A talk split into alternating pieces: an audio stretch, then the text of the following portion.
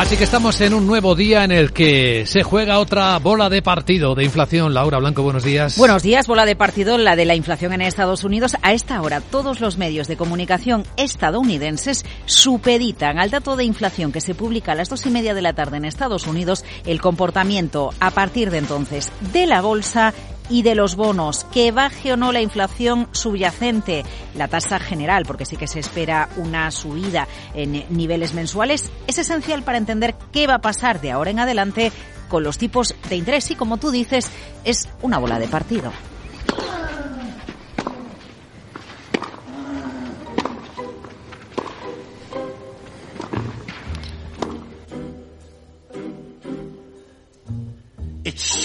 Fíjate, Luis Vicente, que si nos planteamos bolas de partido se están salvando unas cuantas, porque a la espera de la inflación hoy en Estados Unidos, Europa ha conseguido evitar la, la recesión. Eso nos lo decía Paolo Gentiloni ayer mismo.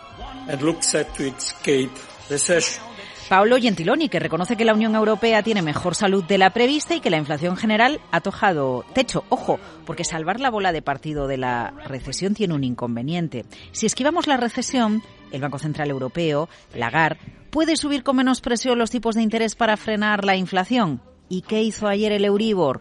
3,5% en tasa diaria, ya lo tenemos ahí en España. ¿Y qué hicieron los bonos europeos? Escucha escucha la rentabilidad de las letras alemanas, pero no a 12 meses, a seis meses, nos lo explicaba una gestora de Renta 4. Esta emisión ¿no? de letras alemanas a seis meses que bueno ha pagado una TIR de cerca del 2,86 y ha estado sobresuscrita 1,3 veces. 2,86% las letras alemanas a seis meses y hoy tenemos colocación en España. Bueno, las tensiones en la curva reflejan que sigue el más revuelto por Frankfurt y que efectivamente hemos salvado la bola de partido de la recesión. Pero bueno, venga, que es el día de los enamorados y antes de la hora de dos y media de la tarde con el IPC.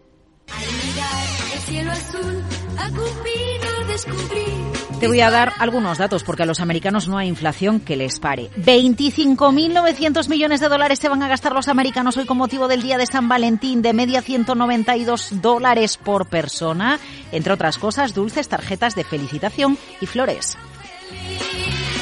Y si yo te hablo de la crónica del día como la de salvar una bola de partido, ya te digo que la crónica europea a esta hora de las agencias de noticias en el viejo continente titulan Que la inflación americana no nos rompa el corazón.